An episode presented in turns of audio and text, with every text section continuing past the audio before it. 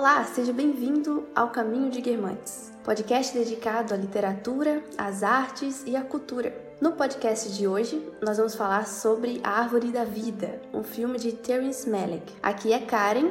Aqui é Viviane. E esse é o podcast do Caminho de Guermantes. Antes de começar o podcast, se você ainda não nos segue no Instagram, siga nossa página em o caminho de Guermantes para acompanhar nossos posts semanais e interagir conosco por meio dos stories. E se você gosta de artigos e os temas mais aprofundados, procure nossos textos no Medium. Basta procurar por ocaminho.medium.com. O episódio de hoje é dedicado ao filme Árvore da Vida, do Terence Malick, como a gente já falou, e ele é para aquelas pessoas que já assistiram ao filme e que têm vontade de conversar ou que gostaria de aprofundar um pouco mais o conteúdo do filme, ou para aqueles que assistiram, mas não entenderam nada do filme, a gente vai tentar explicar aqui também, porque já adiantando, é um filme bastante difícil de entender, ou simplesmente para aqueles curiosos que já ouviram falar no filme e que gostariam de conhecer e que não se importam tanto com os spoilers. E agora, sem mais delongas, vamos ao podcast.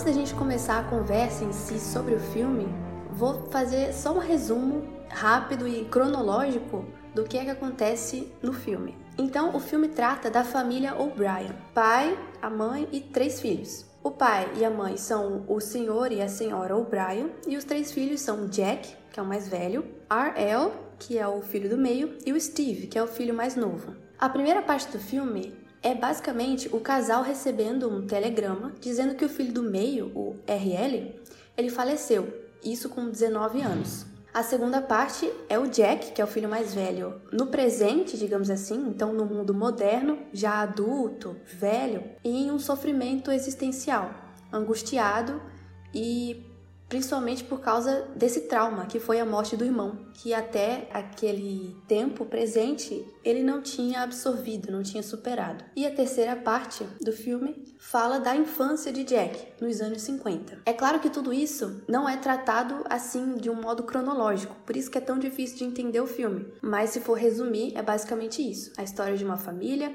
da morte do irmão, só que com muita profundidade filosófica, com muitas questões existenciais envolvendo todos esses temas. Como Karen falou, eu achei um filme bastante difícil de ser compreendido, até porque, é, se vocês forem analisar, existem várias cenas que parecem meio aleatórias no filme. Né? Tem a cena inicial que Karen falou, da morte do irmão é, de Jack, mas posteriormente vai começar a mostrar um monte de cenas e você fica um pouco perdido. Eu fiquei um pouco perdida, para falar a verdade. Só que depois eu fui compreendendo um pouco sobre o que o diretor queria passar ele faz uma espécie de. Ele mostra a história do mundo, a criação, ou pelo menos a visão que ele tem sobre a criação do universo, sobre como todas as coisas surgiram. Isso me fez refletir porque, logo no início, a primeira passagem que ele lança é Jó 38, do 4 ao 7. Então ele já, tá, já traz esse aspecto da fé para o filme. E aí, quando ele lança essas cenas, me parece, é, a princípio, que essas duas coisas elas estavam elas eram opostas no filme. Mas aí ao longo né da trama e tudo mais eu consegui perceber que na verdade ele tenta fazer uma espécie de conciliação o que eu achei interessante apesar de discordar um pouco da visão do diretor. Mas a princípio eu tive essas impressões. E você Karen? Então você falando aí, eu concordando com tudo, porque realmente foi muito difícil. Eu assisti agora para fazer o podcast, né? Assisti pela segunda vez. Então foi muito melhor de entender tudo, assistir já com outros olhos. Mas ainda assim, é um filme difícil de entender e é por isso que ele é odiado por tantos. Então, se você fazer uma pesquisa no, no Google assim, para saber da crítica mesmo, esse filme ou ele é amado ou ele é odiado, porque tem muita gente que, justamente por não entender o que, que o Terence Malick está falando com esse filme, as pessoas ficam confusas, porque as cenas realmente parecem aleatórias. É, eu acho que a descrição desse filme é, primeiro, ele é um filme experimental. Então não é um filme para entretenimento. Não é aquele filme que você vai sentar com a pipoquinha e se divertir assistindo. ou ah, vai, vai ter simples reflexões ali, um draminha básico. Não, ele é muito profundo, ele tem um peso filosófico muito grande.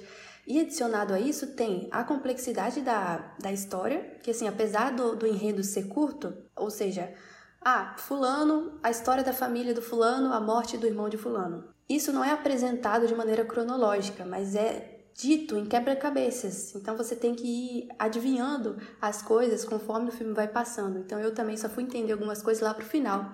Por isso que é que é um filme difícil, realmente. Mas isso não tira a beleza do filme, né? Eu acho que o Malek, ele quer dar uma experiência total pro, pro espectador. Então, ele não quer que você entenda o filme apenas intelectualmente. Então, com esse quebra-cabeças aí, você acabe adivinhando o significado do filme. Não apenas essa reflexão racional, mas também um deleite visual e auditivo daquilo. Porque eu não sei o que você achou, Viviane, mas aquilo para mim é uma obra de arte.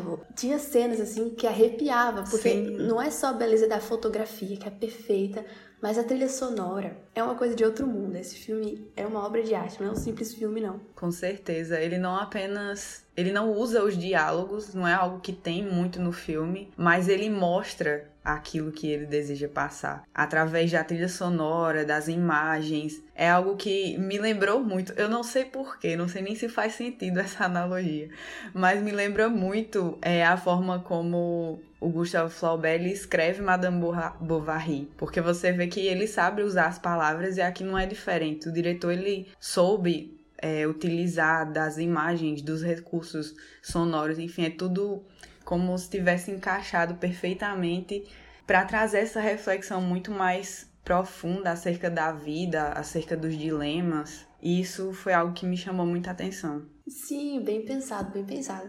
Ah, assim como a, a, palavra é a ferramenta do escritor, e Flaubert tinha aquela coisa do artesão da palavra, né? Ele usava sempre as palavras justas. Eu também acho que Melek faz esse trabalho em usar o filme, a, a trilha sonora, a fotografia a favor daquilo que ele quer dizer. E mas não somente reduzindo o filme a esse caráter fotográfico e musical, né? As duas coisas combinam muito bem, como você falou, é uma harmonia aí entre significado e forma, né? Entre conteúdo e forma. Isso é muito bom. O Terence Malick, ele tem outros filmes, então ele é um, meu, um, dos meus diretores favoritos, eu acho que o outro seria Christopher Nolan, mas o Terence Malick tem um estilo diferente de filme. Então, para você ouvinte que ainda não assistiu outros filmes dele, procure. E se você gostou de Árvore da Vida, não sei se você já assistiu, Viviane, mas tem um chamado A Hidden Life ou Uma Vida Oculta. É muito parecido assim, com essa beleza fotográfica, essa profundidade de tema, e é uma coisa espetacular também. Então, se você gostar desse, com certeza você vai gostar do Uma Vida Oculta também. Eu não conheci, mas vou adicionar na minha lista com certeza.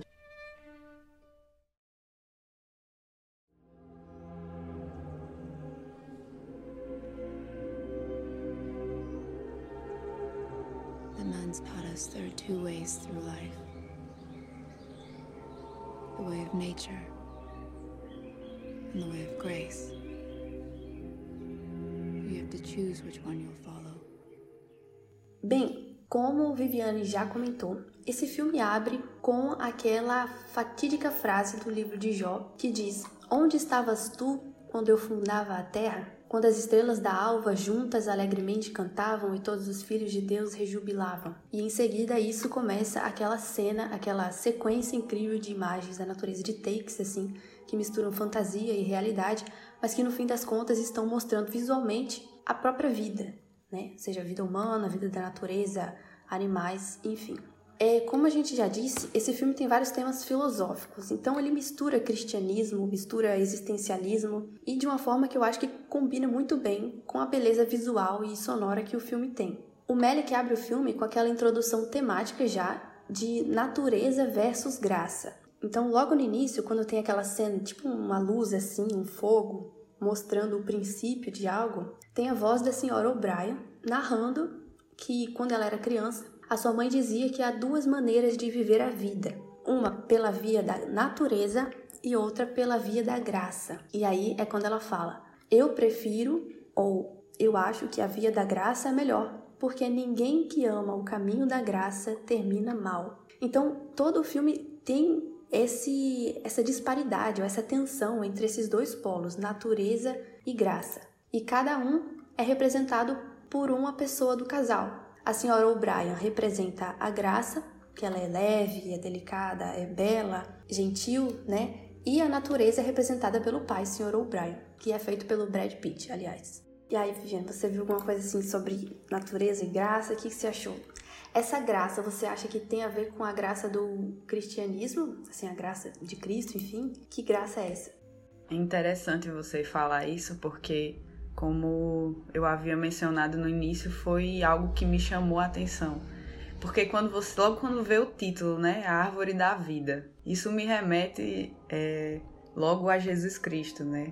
A árvore Sim. da vida, a videira. Tem várias análises na Bíblia que falam sobre isso, né? Mas, a princípio, o que me chamou a atenção, como eu falei, foi essa questão de um conflito. Porque de um lado a gente enxerga a criação de, uma, de um universo quase como se a natureza tivesse vida própria. A gente vê lá várias cenas, é, vê os dinossauros, tem até o monstro do Lago Ness, uma cena que eu achei bem engraçada particularmente. Mas a gente consegue ver todas esses, é, essas cenas e como isso vai se desenvolvendo, mas ao mesmo tempo a gente vê o dilema do homem, né? A gente vê a vida, acompanha a vida dessa família. E o que é mais interessante, como eu falei, que eu achei que eram coisas contrárias, mas quando eu fui olhar, eu percebi que o diretor ele estava tentando fazer com que essas duas coisas elas dialogassem. Só que como eu falei, eu discordo um pouco disso. Não sei se Karen teve a mesma, a mesma perspectiva que eu, mas ele tenta conciliar de uma forma um pouco equivocada. Porque se ele crê que Deus é o todo absoluto, soberano sobre todas as coisas e criou o mundo, então como que a natureza ela meio que se cria e tem essa vida própria, como se Deus fosse apenas um start e todo o resto se desenvolveu, né? E depois vieram os homens. Me parece que ele tentou passar a visão dele acerca do mundo, a visão filosófica de vida, talvez, as crenças dele, e me pareceu um pouco que ele estava tentando defender o evoteísmo, que é justamente é, como se Deus fosse esse start e as coisas elas evoluíssem, né? A teoria da evolução, como todo mundo conhece aqui. E aí, a partir disso, as coisas vão se desenvolvendo. Mas eu discordo dele, em partes por isso. Não concordo, não acho que essas coisas elas estão juntas, sabe? Sim. Não sei se você concorda, que você percebeu do filme. É, assim, realmente, de um modo geral, não dá para dizer que o Terence Malick tá fazendo ali uma defesa da, do criacionismo. Não dá para reduzir o, o filme a esses temas teológicos somente, né? Mas ele parece mesmo colocar meio que Deus afastado da criação nesse sentido, de ter dado o start, como você falou, e depois deixado as coisas se as coisas se desenrolarem, né, por elas mesmas. Ao mesmo tempo, é, a gente tem que entender também que o filme ele é todo permeado por uma questão. Então, o filme parece que ele não está dando as respostas, mas ele está despertando as perguntas. Por isso que ele é tão afiado nesse sentido. Ele confronta. Até porque o filme começa já com essa citação de Jó que a gente falou, mas associada à notícia da morte do filho para a senhora O'Brien, né, a mãe. A gente vê o sofrimento dela com o luto, porque era apenas um jovem, e ela recebendo todos os piores tipos de, conso de consolações, né? Não sei se você lembra dessa cena, mas tem uma senhora lá que fala: Ai, mas você tem os outros dois. Tipo, falando, tentando consolar Sim. ela da morte do filho. Nossa, cara. Bem pesada essa demais. frase, inclusive. Nossa, muito. E a mulher se Como se fosse substituível, dela. né? Exato, exato. E aí tem gente que até diz que isso foi a mesma coisa que aconteceu com Jó da Bíblia, né? Então a história de Jó aqui ela tá em várias partes, tanto nessa primeira citação, quanto na figura da mãe, quanto lá na frente que as crianças estão aprendendo literalmente a história do personagem Jó, porque assim como Jó, a graça aqui, ela era absolutamente inocente, ela era bondosa. A senhora O'Brien representa esse lado, né? É, que faz o bem sem ver a quem, que perdoa, que dá água para aquele preso lá. E, enfim, pureza, bondade e mesmo assim sofredora. Então, o sofrimento parece ser um dos principais temas do filme. Essa citação, Onde estavas tu quando eu fundava a terra? é na verdade Deus respondendo a Jó, quando Jó questiona a Deus o motivo do sofrimento dele, porque ele fala, né? Eu sou inocente, eu sempre gostei de você, eu fiz as coisas boas, eu era um bom rapaz, sempre fui um bom homem, e aqui eu tô sofrendo injustamente. Tá questionando Deus, e aí Deus responde com essa frase: e o filme parece responder exatamente a mesma coisa à senhora O'Brien, ou a todos nós, quando a gente se pergunta por que é que certas coisas más acontecem com pessoas boas. E essa parece ser uma das questões centrais do filme, a, esse sentimento de injustiça. E por que que a gente deve fazer o bem? Por que seguir o caminho da graça, entre aspas, se no final todos sofrem? Então essa pergunta, ela parece ser bem estimulada, assim, né, ao longo do filme. Sim, é, e você trouxe essa questão que é muito interessante no filme. Inclusive, o Jack parece se perguntar, ele tá sempre em um dilema, né? Entre essa graça doce e maravilhosa, esse amor incondicional representado na figura da mãe dele e nessa figura de um pai mais rígido que castiga Sim. ou algo do tipo, que inclusive é uma fala que ele diz: é, Eu estou dividido entre entre você, mãe e pai. Vocês sempre estão brigando dentro de mim, sempre vão brigar. Então, às vezes, parece trazer um dilema que nós, enquanto seres humanos, temos. E muitas vezes ele se pergunta isso, né? Onde você estava? Ele falando com Deus, creio eu, e se perguntando disso. E muitas vezes as pessoas passam por isso, né? Nós passamos e nos perguntamos, Sim. ou quando acontece algo de ruim,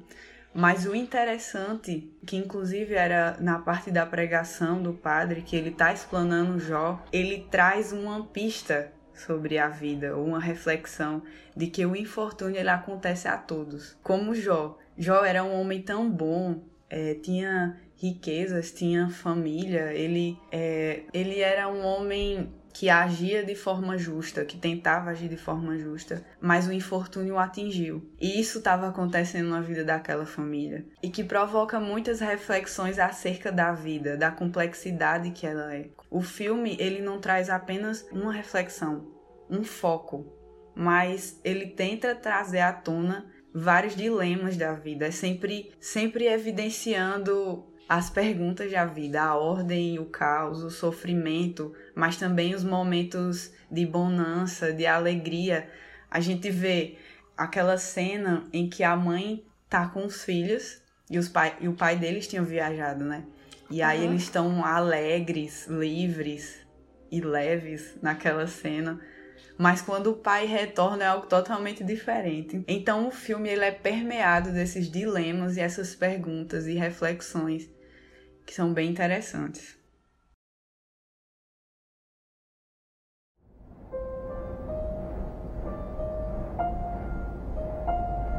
I wanted to be loved because I was great. A big man. I'm nothing. Desde o início do filme fica muito claro quem é quem ali, né? A dinâmica familiar. E a figura do Sr. O'Brien, que é o Brad Pitt, né? É muito muito interessante também, porque ele é a natureza, ele é rígido, autoritário, ele é violento, né, com as crianças, que é, que é educado daquela maneira assim super bruta, né? E isso causa um sofrimento nas crianças porque naturalmente elas querem é, a alegria, a leveza, né? Mas ao mesmo tempo, o Jack, que é o filho mais velho, ele puxou muito do pai. E ele, apesar de ter aqueles problemas no início, né, que ele chega a se revoltar com aquela autoridade do pai e até com a inocência da mãe, né, porque ela era muito boazinha, aceitava tudo dele, ele mesmo assim reconhece que é muito parecido com o pai. E isso parece até uma espécie de, de reconciliação ali no meio do filme, mais ou menos, quando os dois se entendem, que eles se reconhecem. Eu sou muito parecido com você e eu me desculpe por ter sido tão rígido. Então, mesmo que pareça dois extremos, pareçam dois extremos, e realmente são, né, graça e natureza, as coisas não deixam de se relacionar ali pacificamente. Até porque todo ser humano é, é isso, né, como você estava falando. Não tem como tratar isso aí de uma maneira maniqueísta, nós somos dois polos.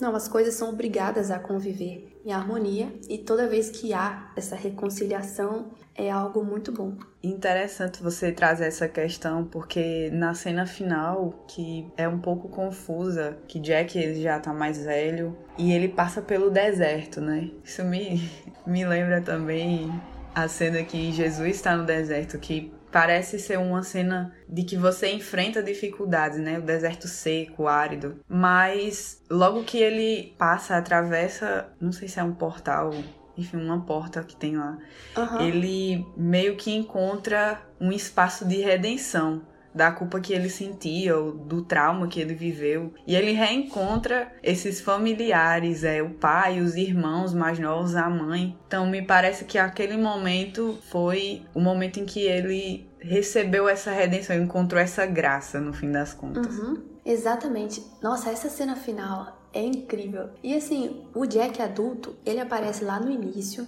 e já aparece também é, o motivo pelo qual ele tá ali. Então, assim, dá pra ver que ele tá sofrendo, que ele tem esse trauma da morte do irmão.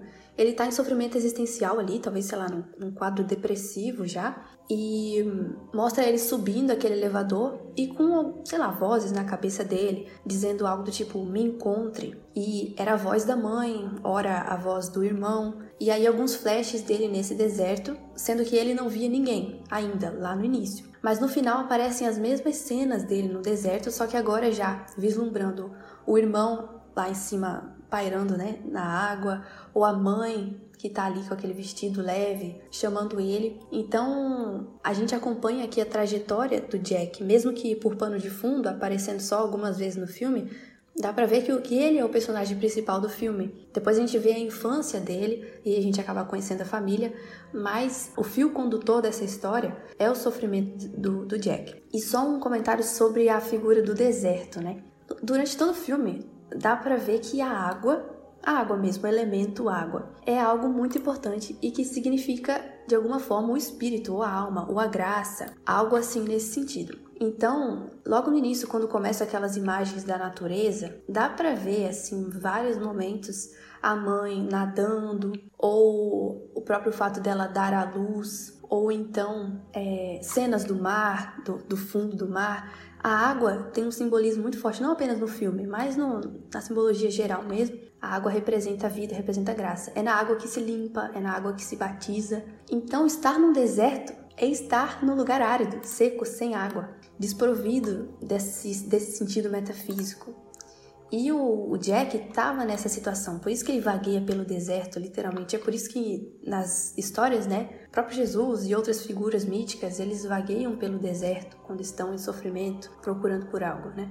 E, somado a isso, a gente tem alguns, algumas pistas da situação do, do Jack adulto pelo próprio screenplay, pelo próprio roteiro que o, que o Melek. Por isso que eu gosto tanto dele. O negócio é uma obra de arte mesmo, porque ele faz questão de escrever no roteiro muitas das coisas que ele está querendo dizer com as cenas, ou de qual é a filosofia, qual é a ideia por trás daquela cena. Parece um livro mesmo, o, o roteiro. E tem um trecho que ele fala especificamente sobre o mundo moderno que o Jack estava naquele momento, porque o Jack estava cercado por aquelas construções industriais, por aquela rotina pesada, tudo meio cinza, né? Tudo meio triste de, de obrigações. Ele estava insatisfeito com isso. E aí o Terence Malick fala o seguinte: o mundo atual de Jack é a vida física em um mundo abandonado pelo espírito, uma irrealidade organizada. A alma é um obstáculo nas negociações daqui.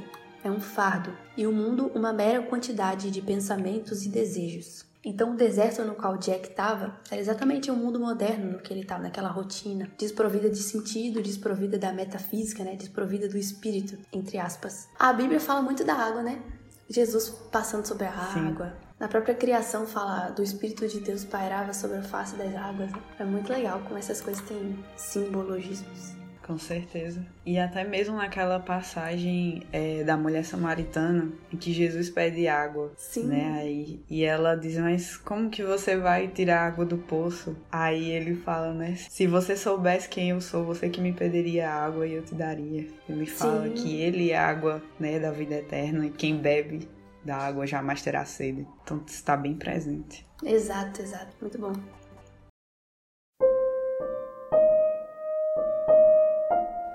Aquela parte sobre quando o pai viaja e aí o comportamento de Jack parece mudar completamente. Ele começa a fazer coisas que ele não fazia. Por exemplo, aquela cena da janela em que ele quebra a janela. Sim. E ele parece não se importar. Até mesmo o tratamento com o irmão dele muda. E eu não lembro se é nessa ordem, mas me parece que a voz da mãe dele fala sobre amar o próximo, sobre perdoar. E aí, depois que o pai volta, é quando acontece essa espécie de reconciliação.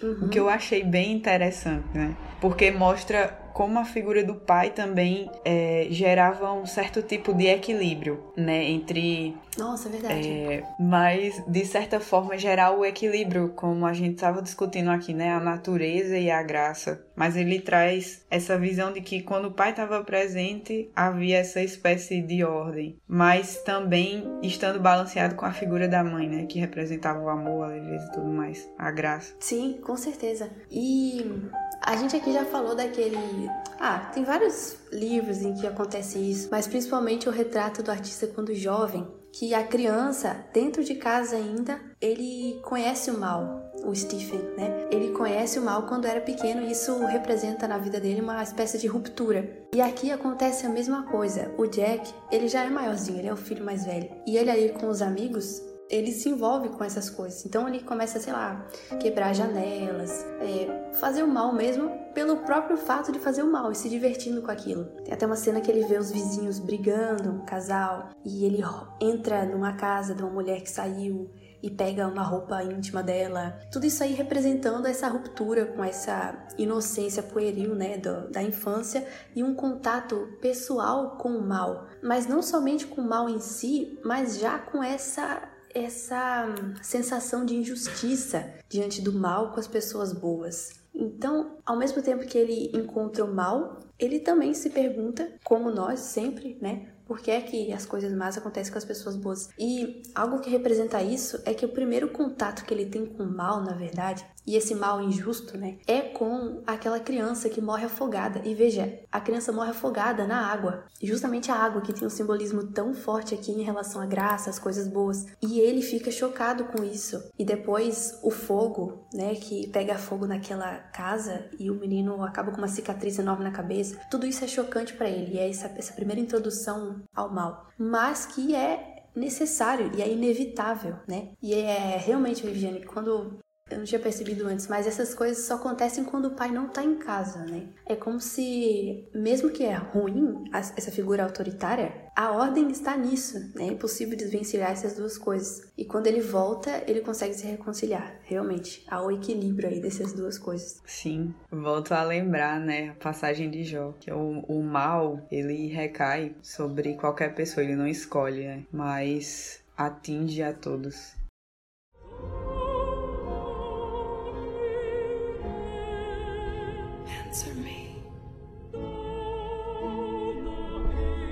A essa pergunta, é, onde tu estavas, né? Por que, é que isso aconteceu comigo? O Terence Malick coloca a pergunta, mas ele também põe uma resposta.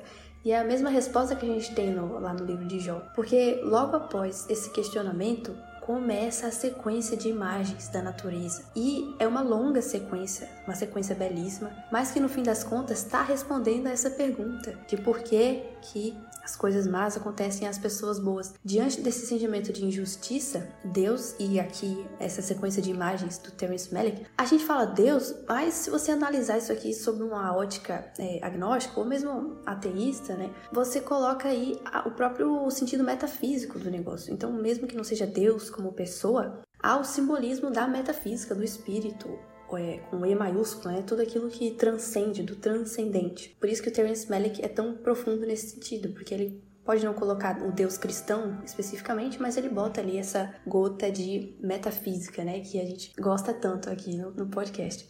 Então, essa sequência de imagens responde justamente a essa pergunta da injustiça. E no fim das contas, traduzindo, não sabemos por que é que o mal acontece aos bons. E nem sabia Terence Malick, nem nenhum personagem do filme, não, não, não sabemos disso, porque não podemos saber, né? A gente não sabe e vai continuar sem saber. Então, diante da grandeza do universo, ou seja, de todas essas cenas belíssimas, do princípio, do fim da vida, são coisas lindas mesmo essa cena Aquela cena que começa a tocar lacrimosa com as galáxias, assim, meu Deus do céu, de outro mundo. Sim. É, tudo isso dizendo que o universo é gigante, a vida é gigante, nós não somos nada perto disso e por isso não podemos presumir que podemos saber tudo, né? E isso não necessariamente é algo ruim. E essa sacada aí do que foi genial. Sim, que apesar disso, a vida ela ainda tem sua beleza, né? Exato. Vida em sua complexidade, que é o mais interessante desse filme que há coisas acontecendo ao nosso redor, né? Particularidades, que há uma vida acontecendo lá fora. É que o universo ele é tão complexo, tão grandioso como o Karen tá falando. E nós somos tão pequenos diante disso. E ao nosso redor, até mesmo na casa do vizinho, acontecia alguma coisa. Tava acontecendo também um problema. Enfim, os meninos ali, tudo mais. Que há vida acontecendo independência da nossa existência, ela tá acontecendo em todos os locais. Sim. Em todos os lugares. Essa pergunta, apesar de ser bem intrigante, se você analisar bem, vai ver que a maldade ela não só acontece com as pessoas boas, né, mas com as ruins. As coisas boas acontecem a pessoas boas e coisas ruins acontecem também com pessoas boas e com pessoas ruins. Por aí vai. É, realmente. E o, o legal é que o Melick, por mais que ele coloque essa essas questões existenciais que não têm resposta, ele não é necessariamente nihilista, exatamente por causa disso que você está falando. Ele joga na nossa cara a nossa pequenez, né, com a, as imagens do universo, da complexidade do, da vida, mas ao mesmo tempo ele mostra o dia a dia ali daquela família e que há graça naquela família, assim como há a natureza, há beleza naquelas coisas. E é por isso que o Jack, quando mais velho, ele consegue se reconciliar com, com a família, consigo mesmo, Parece que naquele final ele encontra a redenção, né? Porque, como a gente já disse, ele estava vagueando pelo deserto. Só que as cenas finais acontecem numa praia, com muita água, com mar, né? O próprio oceano ali, a abundância de graça. E ele tem a graça, né? De encontrar isso. Então tem um final feliz, apesar de tudo.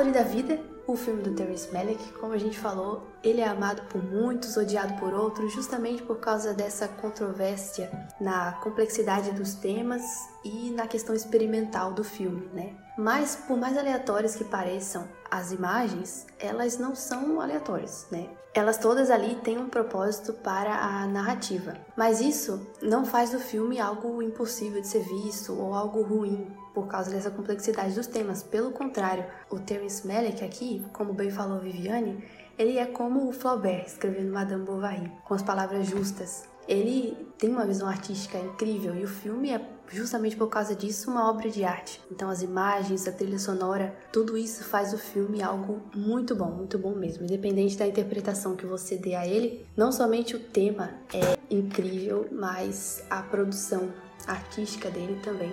Então vale a pena assistir. E no fim das contas, o Terence Malick parece estar tá dizendo que há uma unidade em todas essas coisas. Como a gente comentou aqui, por grandioso que seja o universo, as pessoas, aquela família simples ali no interior, o Jack, nós, somos todos parte desse, dessa complexidade. Né? Então nós não somos absolutamente insignificantes, apesar de pequenos diante da grandeza do universo. O Terence Malick começa com aquela fama né, no início do no início do filme, representando um princípio, né, da vida, talvez. E esse, essa, essa claridade, ela se repete ao longo do filme e termina justamente com isso. Então, a última cena tem essa mesma chama, né, flamejante, representando talvez que a coisa começa, termina como se fosse uma unidade, né, um infinito, algo que é o princípio e o fim. Por isso que há tanta metafísica no filme, por isso que há tanta simbologia. Então, é isso. Se você ainda não assistiu, assista. No final, o Terence Malick escreve a seguinte frase no roteiro: Criação é um nascimento eterno, um início sem fim. Ele acontece em todo instante. O mesmo poder, a mesma luz que há em uma estrela é o mesmo que há em nós. Nosso ser é um milagre, assim como a criação do universo, e que assim como o universo, todos os dias se renova.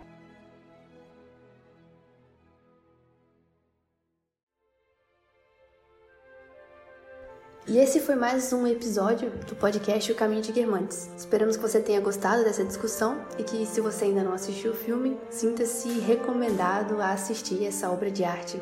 Antes de finalizar, como é de costume, vamos agradecer aos nossos apoiadores: José Guilherme, Esther Stephanie, Simone de Souza Freitas, Ivan Barros, Derek Guerra, Fernando José, João Vinícius, Ariel da Silva e Diego Ranier. Graças ao apoio de vocês, nós podemos ir mais longe e levar a literatura, a cultura e o cinema a cada vez mais pessoas.